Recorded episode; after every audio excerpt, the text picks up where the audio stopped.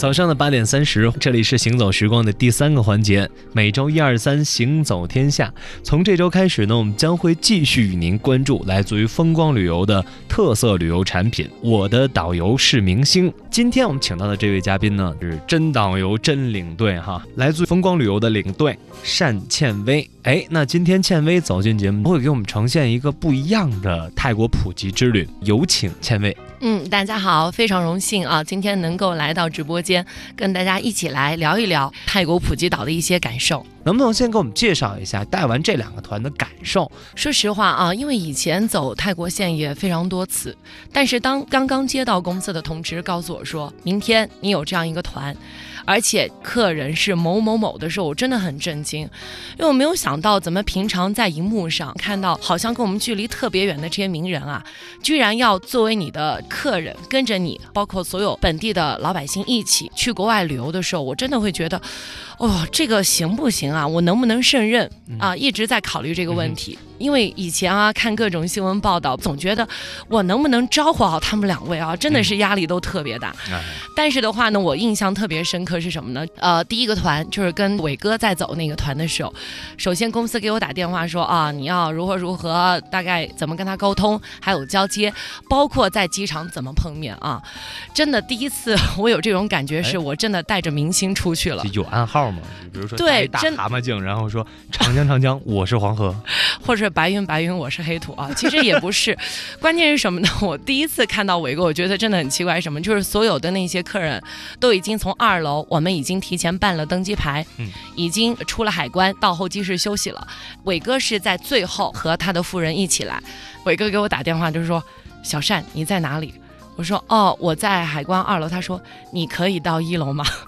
那个时候我真的觉得好像街头的那种感觉。我根本就觉得，如果真的你不留意看，真的没有感觉他就是一个明星。突然我那种压力一下就减轻了。他就穿着一身那种极休闲的运动装，戴了一个帽子就过来了。哎，你是小善吗？我说对对对。哎，你是伟哥啊？好好，两个人打完招呼就进去办了。所以一下子我突然觉得这次的这种艰难的任务好像减轻了一半。包括小熊出现也非常的正常，就来到你这边啊，一起嘻嘻哈哈的。然后我们工作人员来送机的时候，大家也特别热闹，就在那里拉起我们的那个导游是明星的那个横幅，大家那拍一个照，全部进去了，就开始准备登机。那么当然在机场的话呢，因为我的工作是必须要把所有的客人集合在一起，先交代一下去泰国各种注意事项，包括时差、气候啊、饮食等等方面。真的我没有想到的是什么呢？包括伟哥和小熊。我在召集所有团友过来的时候，他们也过来，静静的在那里听我说。我就觉得，说实话啊，一路上他们都在说啊，虽然我们是名誉领队，但是真正招呼大家、照顾大家的都是千威。哎，所以我也是觉得，我的这个工作，我整个行程当中最能体现到和感受到的，就是伟哥和小熊，他们不仅完成了他们的这个明星导游的这样一个角色，而且我觉得在他们的带动之下，让所有我参团的客人都有一种感受，就是是新奇、特别。而且他们真的没有觉得好像参加一个团可以得到那么多附加的东西，而且也是在以往的旅游过程当中再也找不到的这种感觉。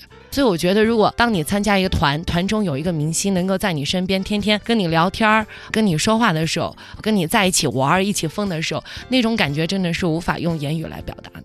而且我觉得整个行程当中，他们表现了极高的敬业精神。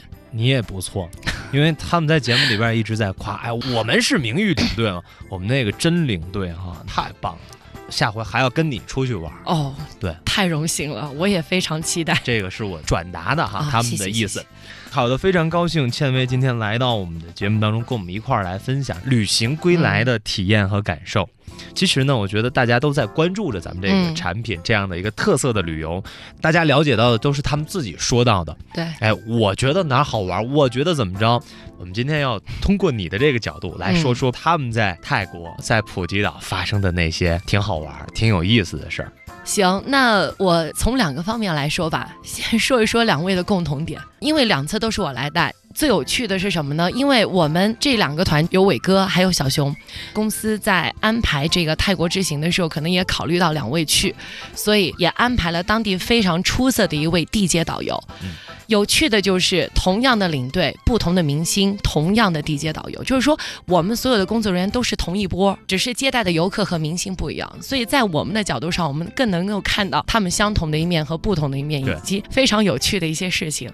先说一说我们第一天到泰国的时候啊，因为我们这个航班是晚上十一点嘛，然后差不多是在两点多三点的时候可以飞往泰国普吉岛。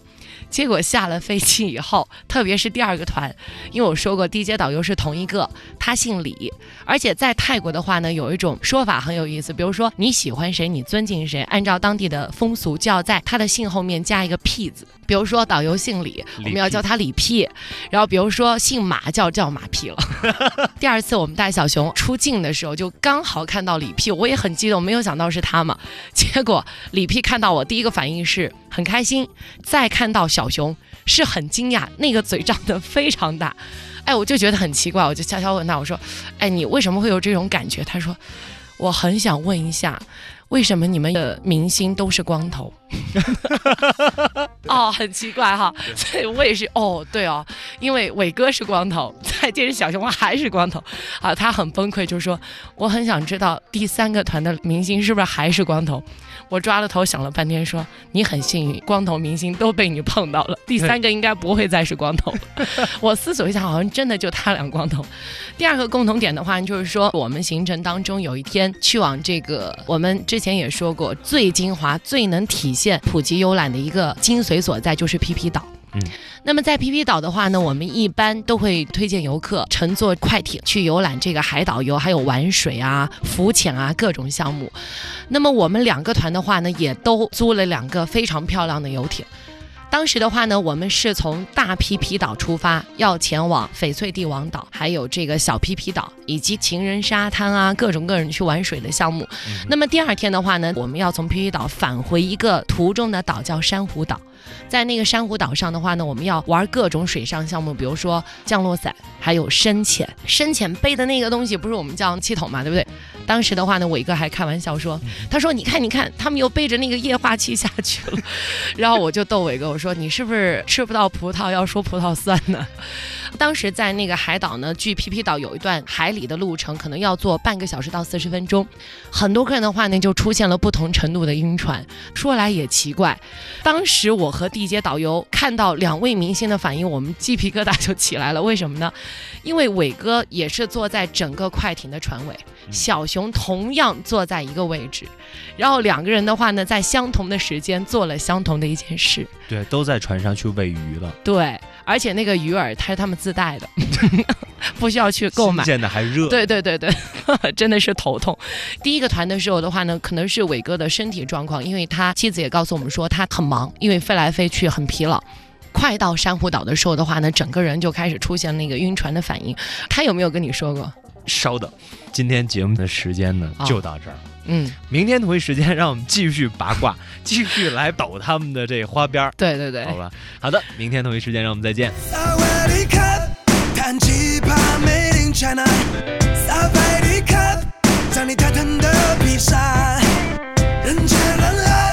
谁说帅哥不能像金牙？